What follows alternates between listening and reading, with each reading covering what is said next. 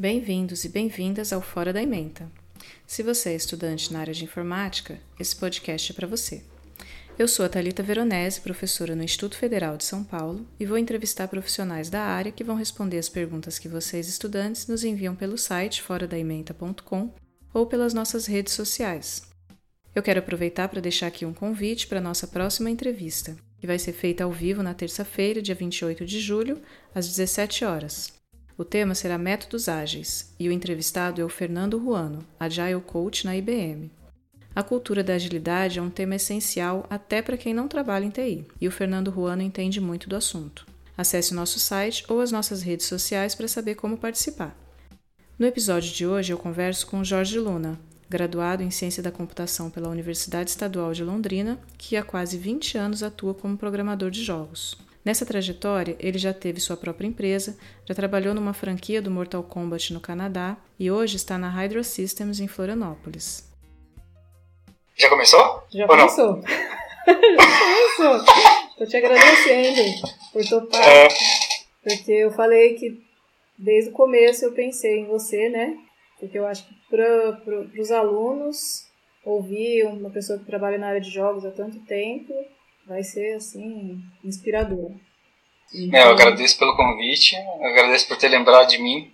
E no começo, apesar que eu fiquei meio assim, putz, eu dar entrevista, mas eu eu entendo assim, eu acho legal contar para quem está estudando ainda, né, um pouco da, do que, que eu fiz, o que, que eu faço, o que pode ser feito para a pessoa chegar lá mais cedo, né, para o aluno ter esse tipo de informação que às vezes é difícil dele conseguir, né, acha-se muita informação na internet, mas mas o conhecimento ali, né, das ferramentas e de um caso, uma pessoa, o que ela fez saindo da universidade. Pois é. Muito obrigado de novo.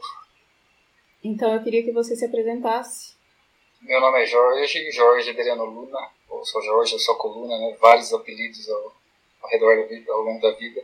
É, eu estudei junto com a Thalita e na faculdade lá em Londrina, na Universidade Estadual de Londrina. Me formei na turma de 2000 junto com ela e atualmente eu trabalho na área de games, né? Desde que me formei, basicamente fui por esse caminho. Então, eu comecei, na verdade, comecei lá no Cefet, lá por 90 e alguma coisa, na escola técnica, né? Então, que já me, me direcionou para essa área mais da, das exatas. E como desde novo eu sempre gostava muito de videogame, era ficcionado, assim, eu já tentava relacionar, né? Putz, eu quero fazer alguma coisa que me leve para essa área, né? Trabalhar na SEGA. Eu lembro que na época assim, meu sonho era trabalhar na SEGA, tinha um Mega Drive. E eu, putz, o que, que eu tenho que fazer? E ficava, ficava pensando nisso. Numa época saiu até essa vontade que eu comecei a tocar em guitarra, ela deu um pouco desse sonho ficou para trás, mas quando eu fui na faculdade, daí eu, ah, vou, vamos voltar, vamos cair na, nessa, nessa área de verdade. Né? Então, daí durante a faculdade, a gente teve a nossa famosa greve de, de 2001, acho que foi, né, Thalita? Foi. Fim de 2000. É, daí aquele marasmo todo, voltei para minha cidade lá de, de 8 mil habitantes, daí o que, que eu vou fazer? Daí eu pensei, cara, eu vou começar a estudar a área de games. Então eu peguei um, um livro emprestado, que na época era de OpenGL, né, que é uma biblioteca gráfica, e tá, vou estudar isso aqui. E durante essa greve inteira eu, eu comecei a estudar e me interessar, me interessar bastante por essa área, né, porque na, na época, era, imagina, 20 anos atrás, isso era muito menos falado assim, né, de como entrar nessa área, o que você tinha que aprender, porque as ferramentas eram poucas, empresas de, de games no Brasil mesmo era escasso.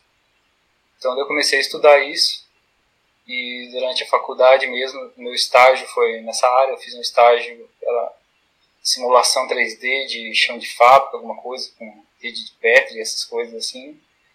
Depois durante a faculdade teve uma durante o curso de empreendedorismo, eu e uns amigos a gente abriu uma fez um projeto assim durante a aula de empreendedorismo que era uma fazer uma empresa de jogos né? e daí a gente passou acabou passando a incubadora acolheu a gente lá na UEL a Intuel e a gente ficou com o projeto incubado lá durante o último ano nosso na faculdade que daí tanto que foi o estágio para valer mesmo foi em cima disso né desse, desse, todo esse desenvolvimento de jogos lá dentro da incubadora meu TCC também foi a em cima de, de área de jogos, mais especificamente na área de renderização de terrenos usando malhas regulares, né, Hatfield, Hatfield, não Hatfield. E eu continuei. Daí depois a gente continuou mais um pouco ali na, na Intuel, só que o projeto não foi muito para frente. Deu os, os outros que não eram muito inclinados a ficar nessa área acabaram passando em concurso, daí deixaram de lado o projeto, deu, tá, vou ter que achar emprego agora, né? E durante o tempo na incubadora a gente chegou a fazer o jogo, ter um, um pré-contrato com uma distribuidora na Alemanha, mas só que não deu tempo de concretizar, de terminar o jogo, né? Eu tive que a gente largou, todo mundo largou o projeto para ir atrás da, de algum trabalho mesmo. Isso já era depois de formado, um ano depois mais ou menos. Então, mas isso foi muito importante para mim, por quê? Porque na época não existia ferramentas assim de desenvolvimento de jogos. Você tinha que escrever de cabo a rabo o que você estava fazendo. As engines, né, que a gente chama as game engines da época, eram caríssimas. A licença de uma Unreal Engine era meio milhão de dólares, assim, tinha pouquíssimas opções e era muito caro. Não era democratizado igual hoje tem Unity, tem Shiva, tem uma da Amazon lá, tem Godot, tem um monte de engine, tudo de graça. Então o que obrigou, me obrigou a estudar desde lá de baixo, né? desde como funciona o básico da computação gráfica até carregamento de arquivo, network, tudo, todas as áreas de, que envolvem um jogo, um jogo, a gente teve que mexer lá, porque não existiu o que você pegar e usar. Você tinha que saber, tinha que ter um conhecimento muito profundo de tudo, né? tinha um recurso limitado de pessoas, né? Então a gente tinha que fazer tanta coisa para o jogo ser desenhado na tela que o gameplay, né, que a jogabilidade ficava para trás.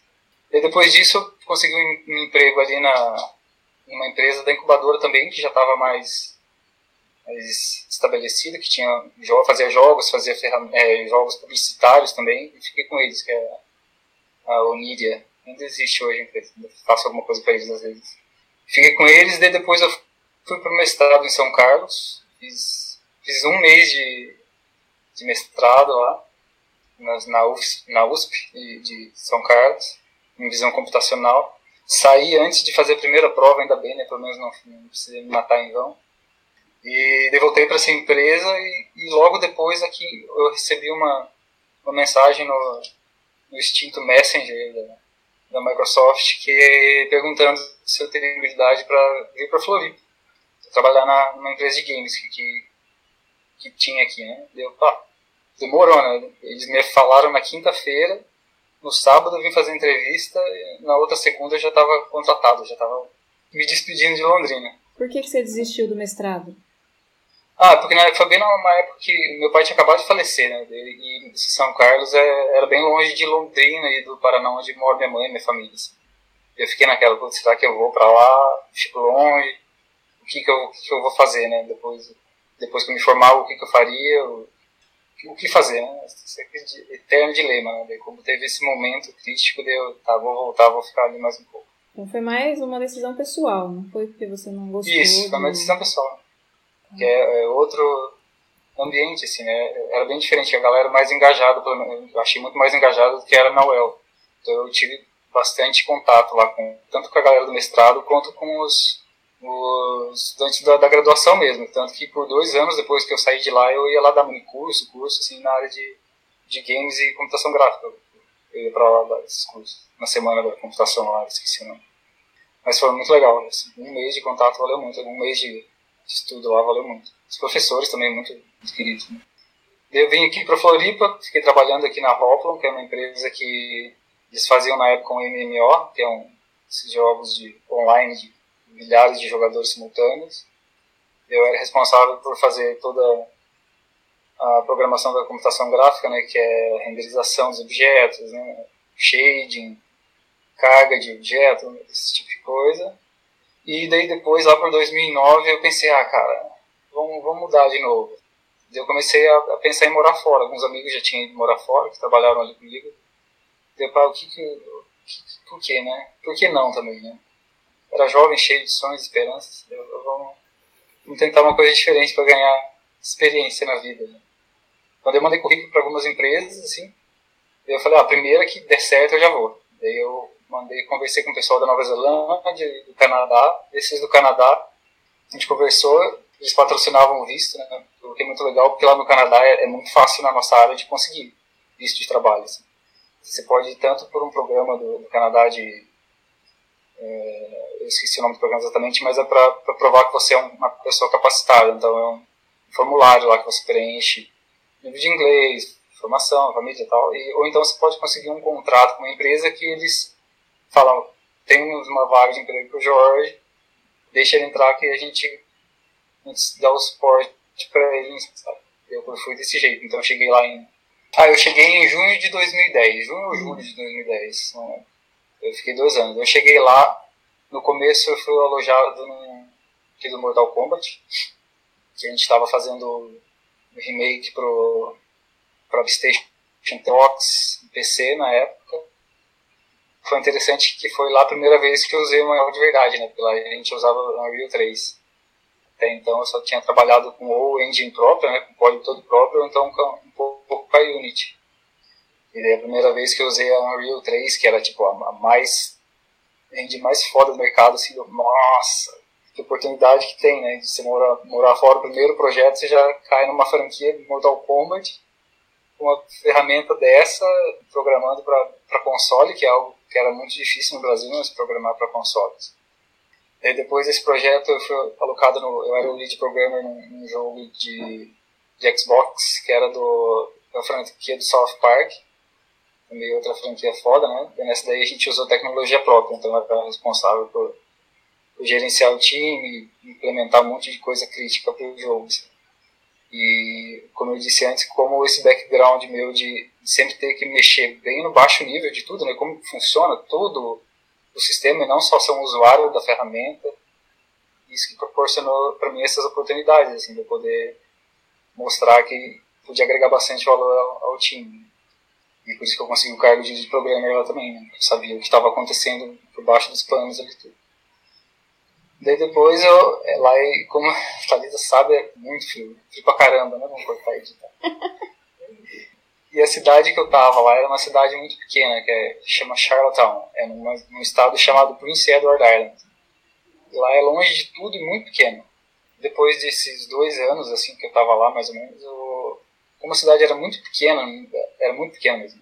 Então não tinha muito o que fazer, era começou a ficar um marasmo no frio, imagina, nevasca, nada para fazer, assim, então, meio deprimente, assim, chamando E eu não ia ter possibilidade de sair daquela cidade. Então eu resolvi voltar para cá, para Floripa. E eu já tinha, já estava conversando com o pessoal daqui que tinha uma empresa de games para gambling, né, para cassino, mercado americano. Então eu já voltei para cá, já engatilhado no, nesse trabalho. Aqui. Em 2012 eu voltei. Então desde então eu estou nessa empresa que chama Hydra Systems. A gente faz jogos para cassino, para né, o mercado americano, a gente já operou em Bahamas, outros lugares assim também.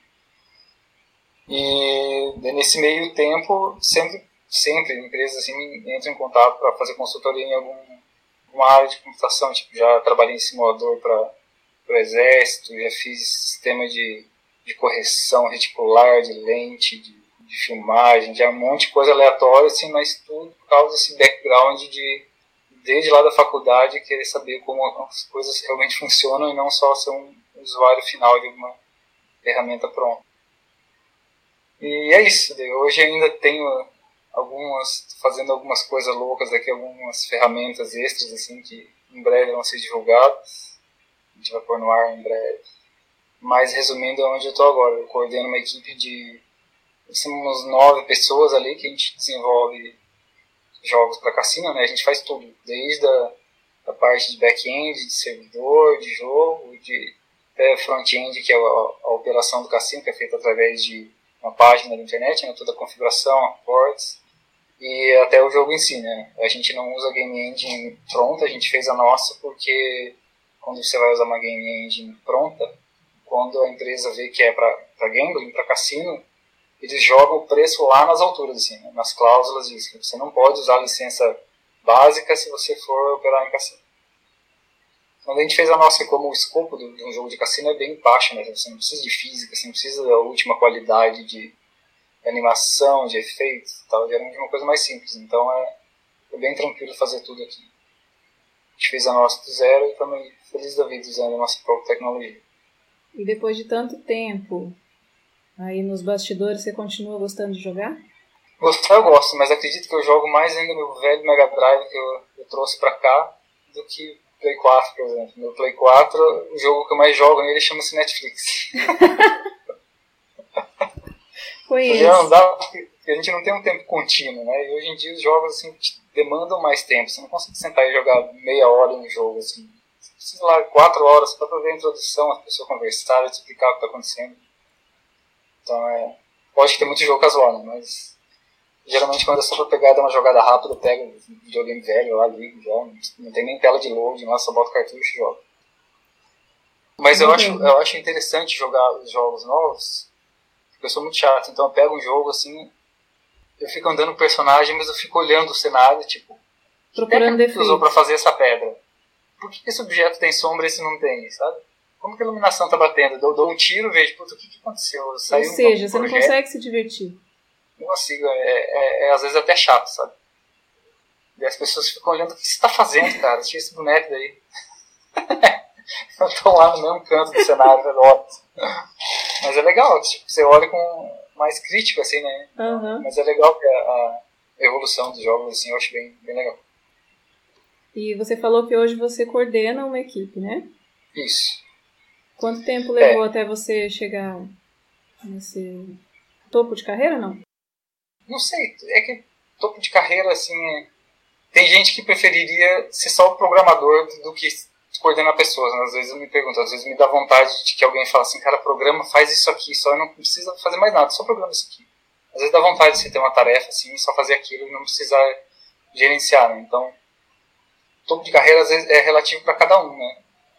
Talvez seja um um cargo massa, assim, coordenar pessoas, mas talvez não seja o que muita gente deseja. Às vezes eu mesmo fico me perguntando se eu não queria estar trabalhando lá no Canadá ainda, numa empresa bem grande, assim, que eu só seria um programador da área de, de computação gráfica fazendo só o efeito da pedra que está sendo desenhada ali, sabe? Então, Menos é responsabilidade. Coisa relativa. É. E eu acho que sempre foi um, esse perfil meu um pouco de coordenar, assim, as coisas. Então, desde lá da época da Intuel, eu já coordenava a galera. Então, acho que foi meio que eu nem vi que eu estava coordenando as pessoas assim, a eu vi, eu só delegava coisas assim sem saber que eu era o líder, nada assim. Não foi meio que uma ascensão, foi meio que natural acontecer isso. Assim. E você falou um pouquinho lá do, dos tempos de UEL, né? Uhum. Que foi essencial para você chegar onde você está hoje, para você conseguir entrar no mercado, onde você queria. E fora a parte do, da incubadora, da própria greve, que surpreendentemente fez bem para você, né? Sim. A parte da vivência na universidade e as experiências, o aprendizado, você acha que tem bastante importância? Sim. Então, muitas vezes, assim, até alguns poucos anos depois que eu tinha me formado, eu sempre me perguntava assim, cara, por que, que eu aprendi aquilo? Por que, que eu aprendi aquilo, né? Por que os professores me fizeram aprender isso? Mas hoje eu penso assim, tanta coisa, assim, desde análise sintática de compiladores até camada de rede, é, álgebra linear, eu já usei tudo, cara, que eu, que eu aprendi, assim. Então, às vezes, na faculdade você pensa, puta, não estou aprendendo nada, por que não me ensina a é, programar em Java? Mas só que, igual eu disse, o Java é só uma, uma ferramenta em cima de um conceito que você tem desde a da faculdade lá de computação, de lógica, de de tudo, né? Então é só a aplicação de uma ferramenta em cima do conhecimento. Então, só que pra gente que tá lá naquela agonia, naquela ânsia de aprender alguma linguagem, entrar no mercado de trabalho, às vezes você tá lá que você nem vê o que você tá aprendendo, né? Você, você deixa passar. Tipo, se durante a segundo grau, a faculdade, alguém tivesse me dito que, que matrizes ia ser tão importante para o que eu faço hoje, né, computação gráfica, eu teria parado para estudar mais. E às vezes você, putz, se eu tivesse aprendido aquele negócio lá de, de, sei lá, de matriz de determinante, de coisa lá, assim, inversa, seria muito mais fácil resolver isso aqui hoje. Então, às vezes é difícil da gente linkar uma aplicação com a teoria. Mas com certeza vai aplicar muita coisa. Com certeza valeu tudo que, tudo que eu aprendi lá, né? De estrutura de dados, assim, meu Deus, quanta árvore, quanta lista, hash, maps, tudo que você tem que saber como está funcionando, né? Toda a teoria por trás. Não adianta ser só um um usuário porque você vai ser descartável no futuro. Porque usar todo mundo aprende a usar. Agora, aprender os conceitos, como funciona, como melhorar, como aplicar melhor aquele conceito no teu produto é você precisa de um background de uma faculdade, uma universidade. Concordo. Agora eu tenho duas perguntas que vieram pelo Facebook de dois alunos, pode ser? Ixi, deixa eu abrir o Google aqui. É, o Felipe perguntou por que a programação convencional parece tão chapado, 2D, né, bidimensional, enquanto a de jogos, que ele diz ser basicamente a mesma coisa, parece ter uma profundidade a mais. Pois é, isso é um pouco filosófico, né? Não sei o que ele quis dizer exatamente com profundidade do exemplo. Mas a profundidade é que é, é muito mais sensorial na programação de jogos. Você está envolvendo muito mais tua percepção, tua, tua sensibilidade do que se programar uma, uma página web, assim, talvez, né? um sistema qualquer, sistema de ponto de venda. Então, eu acho muito interessante porque te faz navegar por todas as áreas da computação, né? como eu disse, desde rede até dispositivo de entrada, computação gráfica, né? grafos, é, é, muita coisa que você, você mexe ali e te, tudo aquilo você vê aplicado num jogo, que é alguma coisa que você... Todo mundo é exposto a jogos o tempo todo, né? Então, a hora que você vê que você está fazendo alguma coisa que você joga, você pode mostrar para as pessoas, assim, e ver que aquilo é um jogo, e não, tipo, você tentar explicar para sua mãe o que você faz. Putz, eu faço um, um sistema de back-end. Cara, você nunca vai conseguir explicar, né? Mas é muito mais... Talvez por isso que te dá essa sensação de um cumprimento maior do que você está fazendo, assim, um accomplishment. Tem outra aqui, sobre arquitetura e padrões de projeto. Nossa Senhora. É, pergunta como é, eles funcionam no desenvolvimento de jogos. Se existe algo semelhante ao MVC ou MVP que é usado na, na vida real dos desenvolvedores de jogos.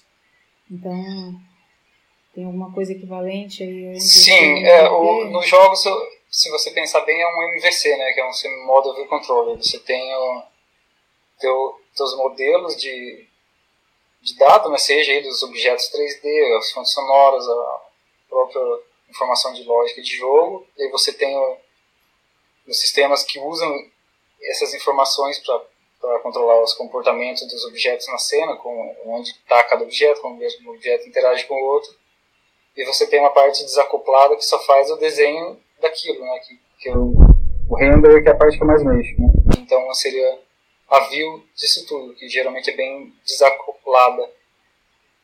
Mas é o MVC é um modelo bem similar ao que é usado em, muitos jogos, sim.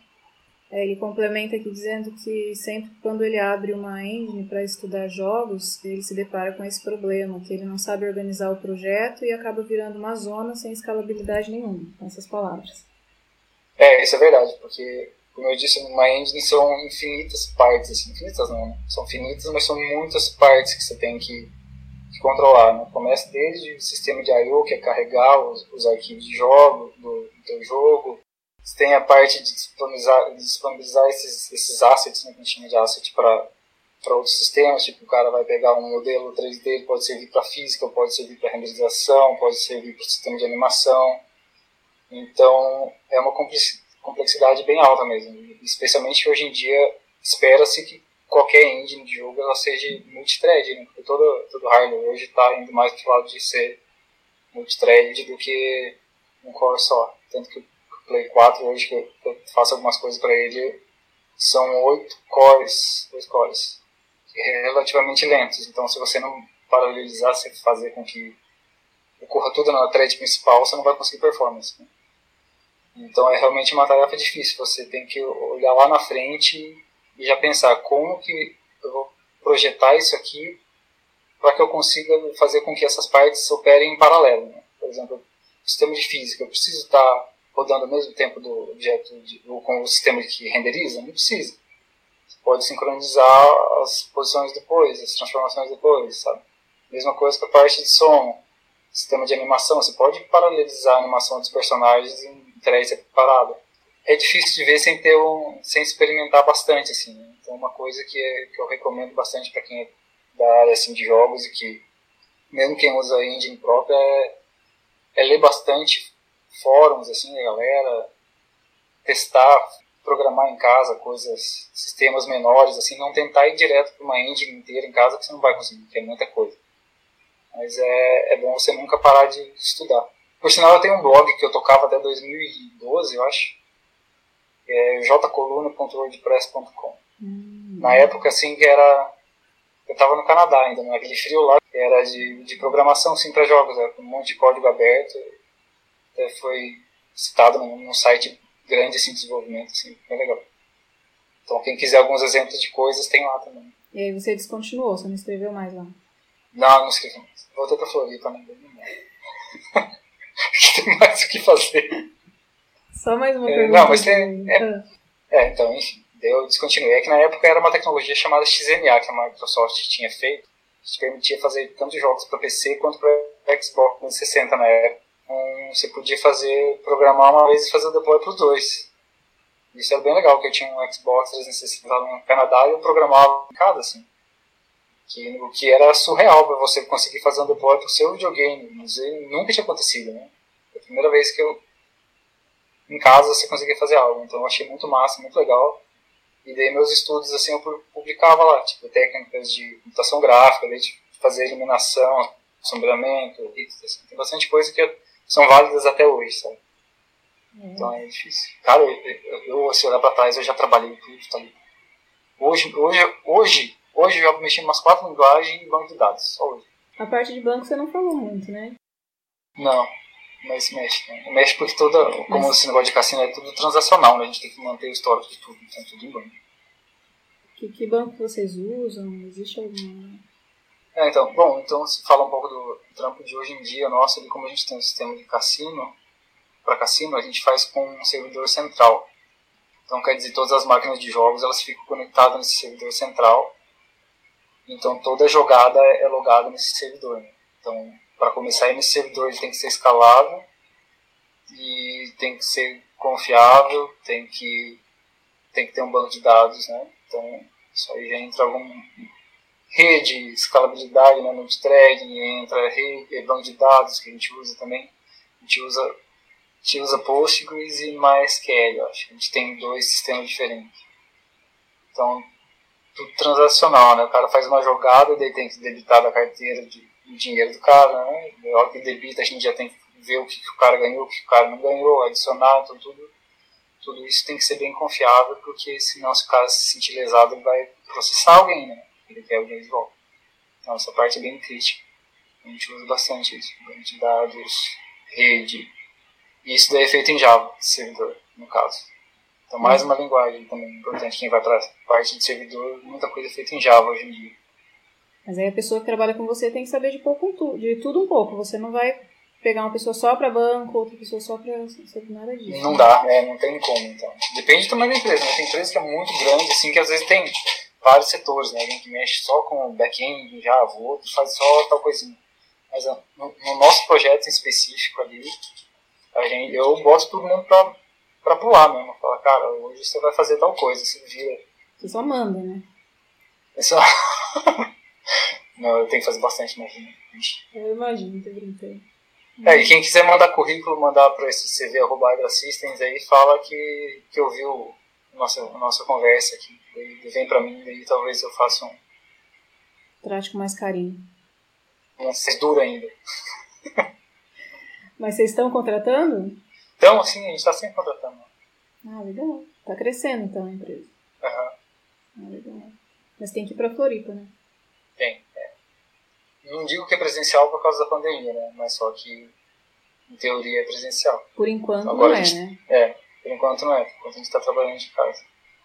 E como tem muito dado crucial, né? Essas coisas de cassino é muita, muita coisa sigilosa, né? Então é, é difícil a gente fazer esse home office, né? Que a gente está fazendo com muitos dos programadores eles trabalham com acesso remoto ao desktop da empresa, sabe? Não traz o, o sério computador para casa. Eu trouxe aqui o meu, né? De sorte de poder trazer, né? Porque eu tenho um papel diferente, mas só que os outros lá estão tudo por acessando por RDP ou TeamViewer e coisa assim, né? Sabe-se lá por quanto tempo, né? Sabe-se lá por quanto tempo. Então as tecnologias não mudaram tanto, eu ia perguntar isso. Quais são as tecnologias, linguagens, cursos que você recomenda para quem quer entrar na área? É, tecnologias e linguagens. Bom, eu recomendo para quem quer se aprofundar no, em como se faz uma engine desde o baixo nível, né? Conheceu a, stack toda do desenvolvimento de jogos, recomendo C++, que é a linguagem onde todas as engines são, são feitas, né? Então, desde Unreal, Unity, eu não sei se é Godot, mas se você quer performance e quer saber como funciona lá as entranhas de uma game engine, C++ é primordial você aprender.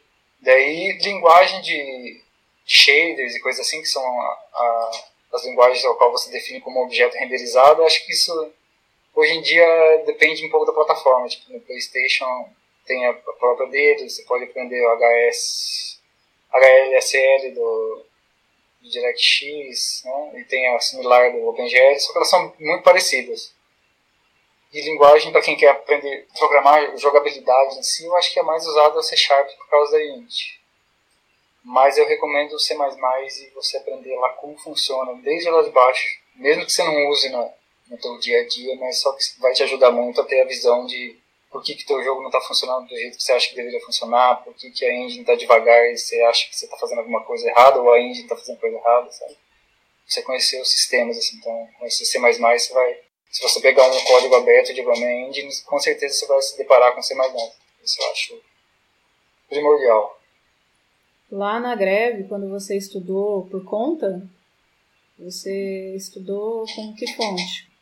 Onde você foi atrás? Então, tinha um, na época o, o OpenGL era estava bem famoso assim né? o OpenGL era é um padrão de linguagem né? não é uma não é uma biblioteca é um, um consórcio lá o Kronos Group que faz a API e cada fabricante de driver implementa do jeito que quiser lá essa implementação então o OpenGL nasceu há muito tempo né? na década de 90 e eu aprendi usando um, um livro de referência do OpenGL que é o Eu acho. Livro, livro físico, né? Naquela época. É, um livro mesmo. É, é, não era fácil, não era fácil nossa vida, não. E apesar de ser uma, uma, uma, uma API, né, que é PGL uma API, assim como DirectX, que na época era popular, era bem popular, mas só que de pular dela para outras APIs, como DirectX, é, foi fácil, né, porque o conceito por trás de a computação gráfica é, é sempre o mesmo, né? é sempre desenhar ponto, triângulo, linha, algum jeito de renderizar, fazer as transformações espaciais, né? Então, se você tiver um background de computação gráfica um pouco teórico, né, você saber o que você está fazendo e não simplesmente chamar os comandos lá, você vai se adaptar em qualquer, em qualquer plataforma que você precisa fazer, seja o Vulkan da, do iOS, seja o DirectX, ou a linguagem do, PlayStation, eu esqueci qual é. Mas eu aprendi lá com um, livro mesmo, OpenGL. Então tinha lá, só que era bom que o livro não era explicando só a linguagem, era, era toda a teoria, né? Por que, você usa uma matriz para rotacionar um objeto ou para fazer a, a projeção do, de um ponto 3D numa tela 2D, tudo, desde o começo, lá, explicava no livro. E comecei a ligar os pontos, né? Falei, putz, era para isso e aquele professor não me contou nada disso, por isso que eu achava tão chata a aula de matriz. E hoje você ainda estuda? De vez em quando hoje, precisa correr atrás de alguma coisa? Não muito, assim, não estudo muito não.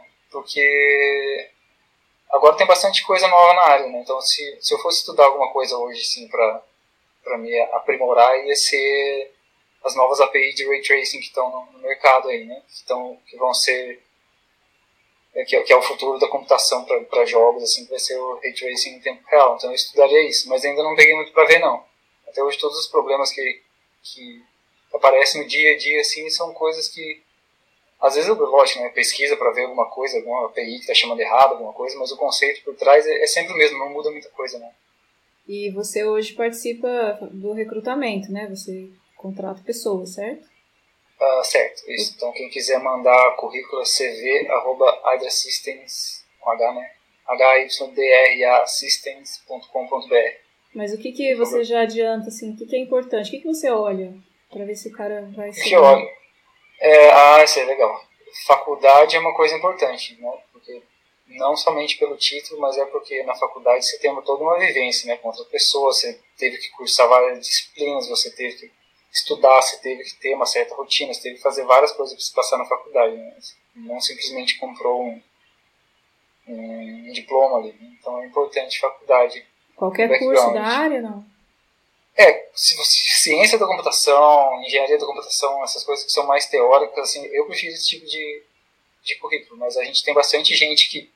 Cara, teve um cara que trabalhava com a gente que nem se formou em física, ele fazia física, mas parou, e era muito bom. Assim.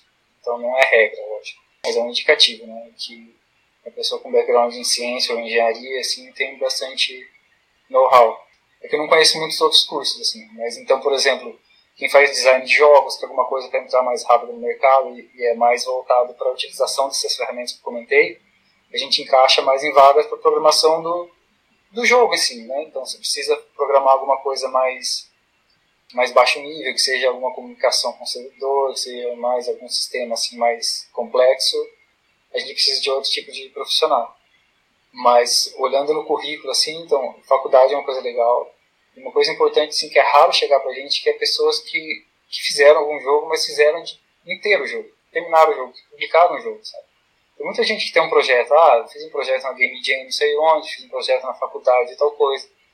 Só que de você ter um projeto de um jogo, fazer lá 50% do jogo, ou 40% ou 80%, e você ter um jogo publicado, seja ele na, na, loja da Apple ou qualquer coisa assim, é muito diferente. Né? Quando você tem um jogo inteiro publicado, é que você passou por todas as etapas de desenvolver o jogo, de fazer, integrar conteúdo, a, a preencher os requisitos que a loja pede, né? De cada loja, cada plataforma tem os seus requisitos para você poder lançar um produto. Né? Então, se você ter, se lançou, você teve que cumprir alguns requisitos de, do jogo carregar em tanto tempo, ou consumir tanta memória, né? Então, quem lança um jogo, a gente já sabe, putz, esse cara passou por todos os perrengues até lançar um jogo. Ele não só programou uma coisinha em casa, assim, e achou que era um jogo. Então, isso é uma coisa importante. Então, se você está programando com alguns amigos, que seja algum projeto, assim, de, de fim de semana, mas vai até o fim, lança o jogo, faz um jogo simples, né? Quanto menor o escopo, maior a chance de você conseguir terminar. Às vezes a gente cai naquela coisa, eu quero fazer um, um RPG com 50 fases para online, para sei lá o que. Cara, você não vai terminar isso sozinho nunca, né? Que é muito conteúdo de artes, então você vai ter que ter muito amigo artista desenhando os bonecos, você vai ter que ter muito amigo programador fazendo cada sistema. Então faz um jogo pequeno, mas faz do começo ao fim, que a hora que a gente olha aquilo, a gente sabe que a pessoa tem a visão completa do, do produto. Importante. Essas duas coisas que você destaca, né? No ah, currículo da pessoa. É. Cursos, assim, às vezes, é, às vezes é legal, mas só que a gente não olha muito, assim, tipo, o cara fez Udemy, fez um curso de uma semana de C Sharp, assim, assim, às vezes não é muita coisa, não. E é claro, a gente sempre faz provas, né? A gente dá algum exercício pro cara, cara fazer, né? Eu já fiz exercício até com o pessoal, meus próprios minions ali do trabalho, assim, uma vez eu fiz uns exercícios as duas tais, assim, botei terror. Mas é, a gente faz, aplica a prova, assim. A experiência nem precisa falar, né? Quem já está na área há um tempo sai na frente, ou não? Ah, isso aí já sai na frente. Se a pessoa tá no, já está numa empresa que lança produtos, né? Já está bem na frente.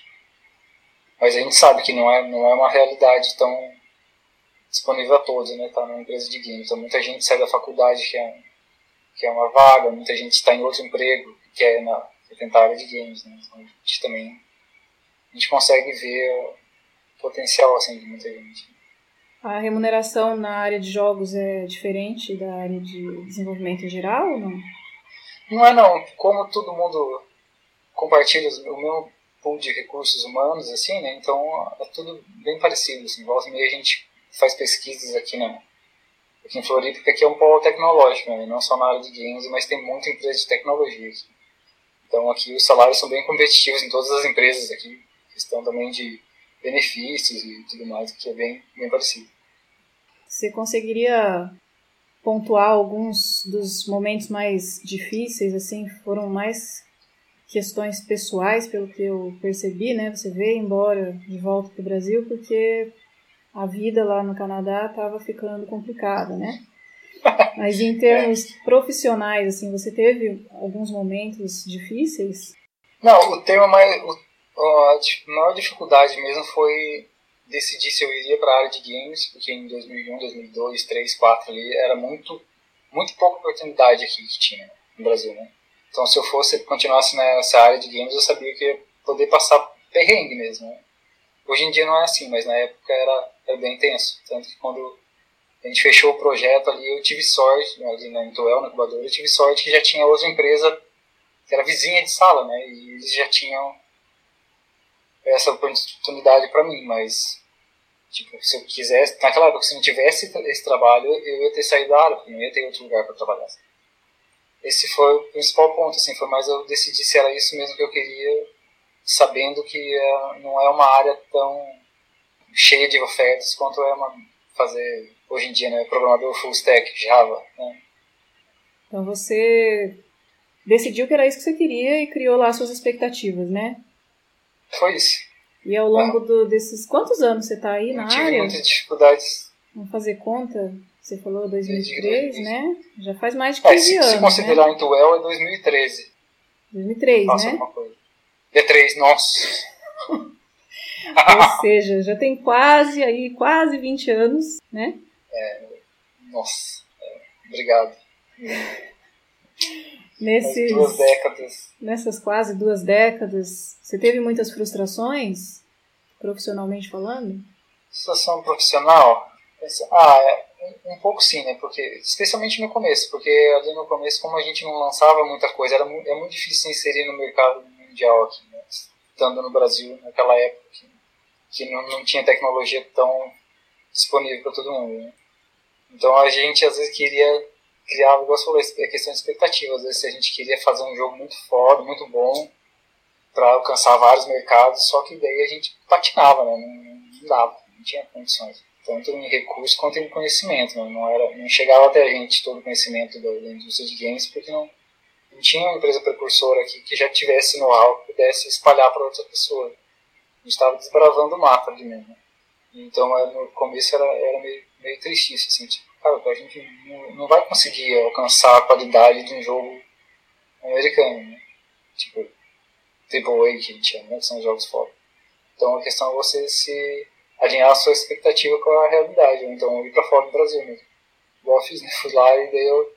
Porque na verdade lá, lá fora você chega lá e você vê que o conhecimento assim, das pessoas não é tipo superior ao, ao, ao teu, assim, sabe? Muita coisa em comum que você sabe. Eu não sei, talvez o processo lá, né? Porque a indústria lá já está faz tanto tempo que eles já sabem o caminho da pedra, das pedras, né? Já sabem organizar, já sabem como que faz do começo ao fim o jogo. Então, às vezes, a gente aqui tem o conhecimento de algumas partes, mas não tinha o conhecimento do, do processo em si. Então, isso que talvez afetasse. Isso que era um, um pouco frustrante mesmo, mas, no geral, é isso. Queria agradecer o convite de novo, né? Fiquei lisonjeado por poder falar da área, assim, falar com mais pessoas, né? divulgar o, meus perrengues, minha trajetória talvez ajudar a galera, ajudar até os professores né, para acalmar os alunos que eles vão usar aquilo no, uhum. dia. Né? E é isso aí.